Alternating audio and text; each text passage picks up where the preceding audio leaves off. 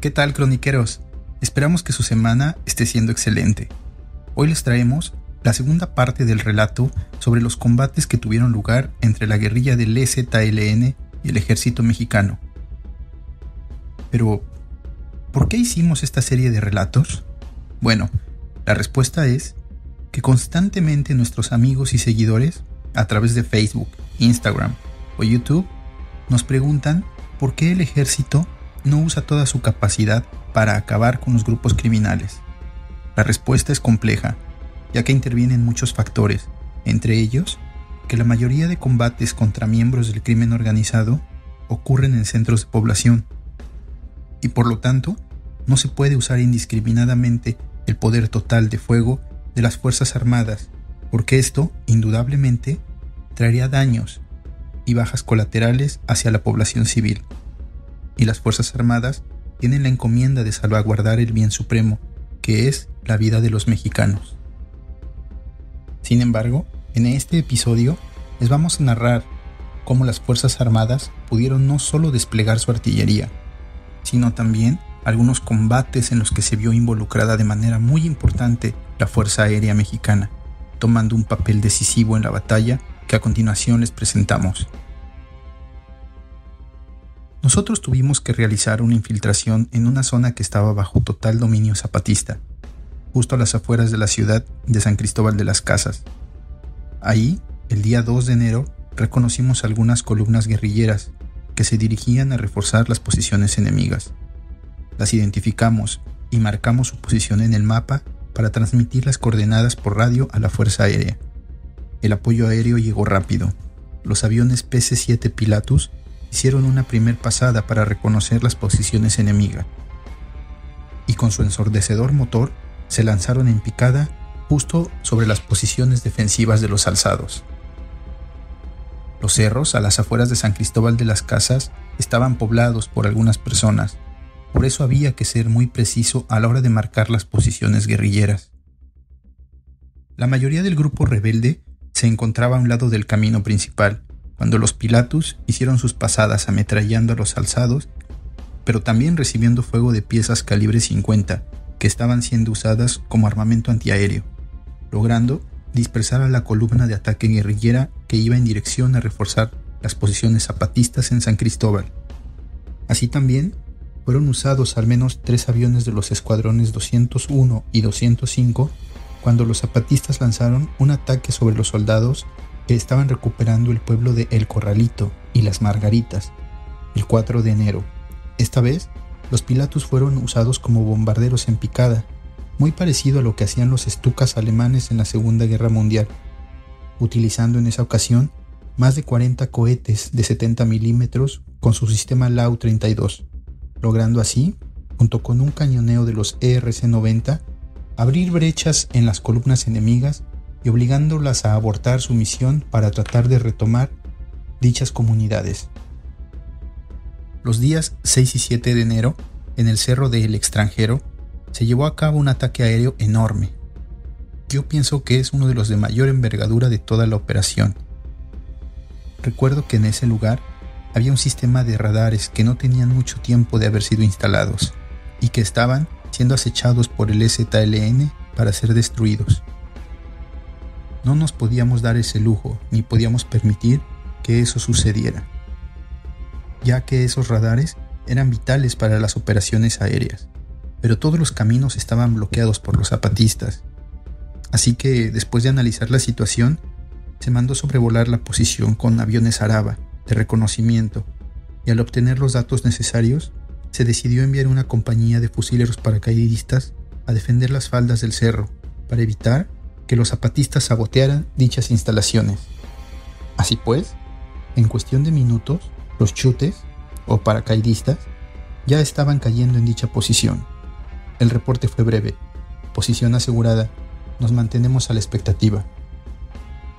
Sin embargo, los fusileros estaban en una posición muy comprometida, que pronto iba a ser atacada e intentar ser tomada por los guerrilleros, justo en el corazón de la jungla. Se les envió refuerzos y pertrechos a través de helicópteros Bell 212. Sin embargo, estos resultaron dañados al recibir fuego antiaéreo zapatista. así que se les solicitó el apoyo aéreo para que barrieran el área. Así que cuatro helicópteros artillados hicieron un buen número de pasadas, ametrallando las inmediaciones del cerro, causando algunas bajas en las filas guerrilleras. Sin embargo, los helicópteros detectaron que había más de 400 combatientes avanzando por las diferentes laderas del cerro, por lo que se solicitó bombardeos más intensos.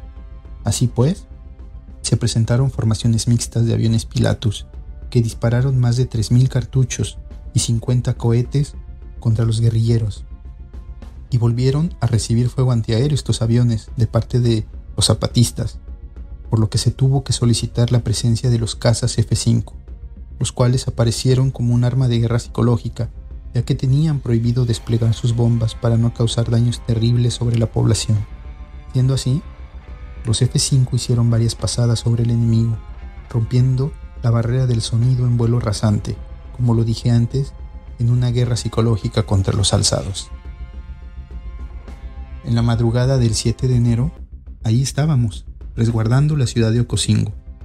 Los elementos de mi grupo, en medio de la oscuridad y del intenso frío de la selva, típico que se vive en enero, junto con su neblina que calaba hasta los huesos.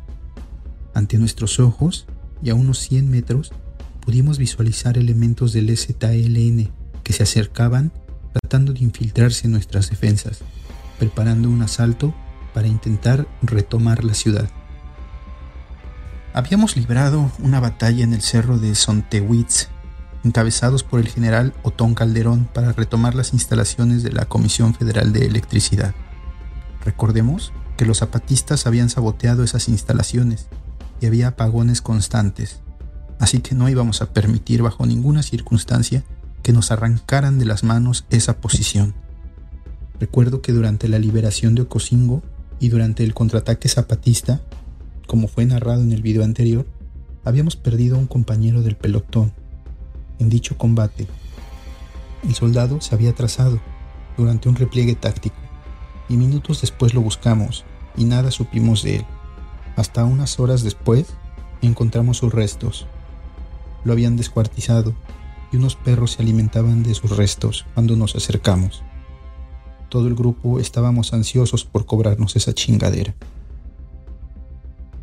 Cuando vimos acercarse las columnas zapatistas a nuestra posición, seguro que los guerrilleros pensaban que nos iban a tomar desprevenidos o dormidos, como lo habían hecho anteriormente con algunos policías la primera vez que tomaron esta ciudad, en días anteriores.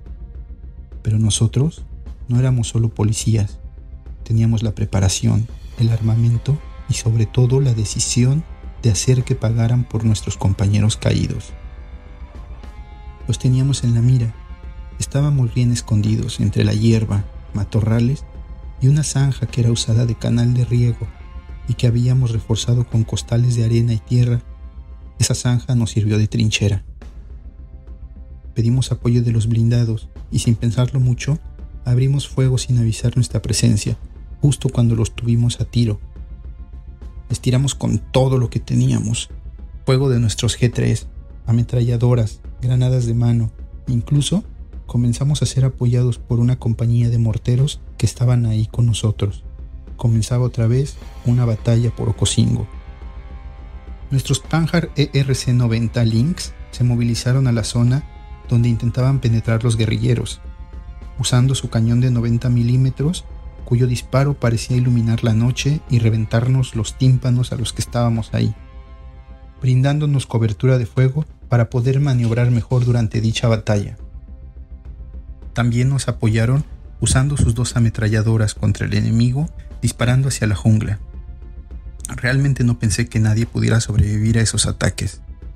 Sin embargo, los guerrilleros conocían tan bien el terreno que sí pudieron sobrevivir a nuestros ataques y trataron de romper nuevamente nuestras defensas, situación que nos orilló a solicitar apoyo aéreo nuevamente mientras los Panhard BCR ayudaban a movilizar a nuestros heridos y dando cobertura con sus metralletas calibre 50. Los Pilatus nuevamente surcaron el cielo sobre nuestras cabezas. La verdad es que todos suspiramos un poco de alivio cuando oímos su motor ronroneando sobre los enemigos y bombardeando la posición de ellos sin piedad, con sus cañones y cohetes, Esto nuevamente apoyados por los bombardeos de nuestros blindados y una contraofensiva de la infantería que lanzamos nos permitió que el EZLN volviera a replegarse a la selva. Nuestro comandante pidió autorización para perseguir al enemigo, pero nuevamente nos fue negada, solicitándonos simplemente seguir y mantener nuestra posición.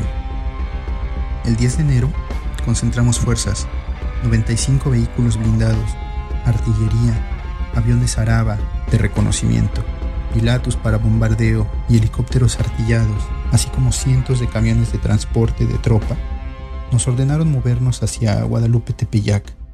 El 11 de enero bombardeamos ese poblado, así como también Nuevo Momón, ya que sabíamos que en Guadalupe Tepeyac el EZLN tenía retenidos muchos policías y líderes políticos que habían capturado en la toma de diferentes poblaciones ahora como pretexto de ser sus prisioneros de guerra. Así que preparábamos una gran ofensiva para liberarlos, así como también liberar al exgobernador de Chiapas, el general de división en retiro, Absalón Castellanos, el cual también estaba retenido ahí por los zapatistas como un trofeo más de guerra. Sin embargo, el 12 de enero llegó una orden presidencial de alto al fuego, suprimiendo toda iniciativa de fuego por parte del ejército, es decir, Debíamos mantener posiciones y no avanzar, y solo atacar en caso de ser atacados.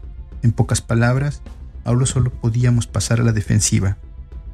Obviamente obedecimos, pero sería una mentira no admitir la frustración y el enojo que representó el hecho de que por presiones de la opinión internacional, así como de los derechos humanos, no se nos dejara terminar nuestro trabajo y dejar en manos guerrilleras grandes extensiones de territorio nacional dejando entonces para las comisiones de diálogo y concordia y pacificación una tregua que fuese definitiva y permitiera a los prisioneros de guerra regresar a sus hogares, así como también extender una ley que daba indulto a todo aquel que hubiese participado en el levantamiento zapatista.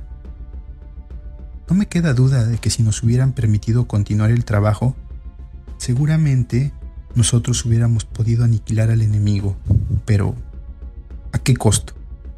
Al final del día, los dos bandos estábamos luchando por la misma bandera. Y mi Dios sabe que yo estaba de acuerdo con algunas demandas que planteaba el grupo guerrillero, ya que la pobreza y la miseria en esa zona es terrible.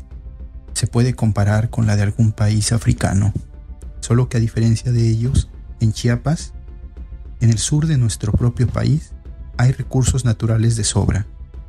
Una vez más, creo que el exceso de algunos políticos nos llevó a esa guerra fratricida. Pero esas cosas solo las piensas con el tiempo y después de analizar las cosas fríamente.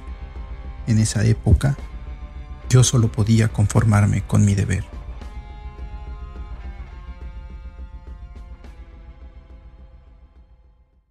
Si te gustó nuestro trabajo, nos ayudarías mucho suscribiéndote. Y si quieres que sigamos haciendo este tipo de informativo, déjanos tu like Cuéntanos tu historia de guerra en el mail que aparece en pantalla. Síguenos en nuestras redes sociales y activa la campanita de notificaciones para que sepas cuando subamos nuevo contenido. Cambio y fuera.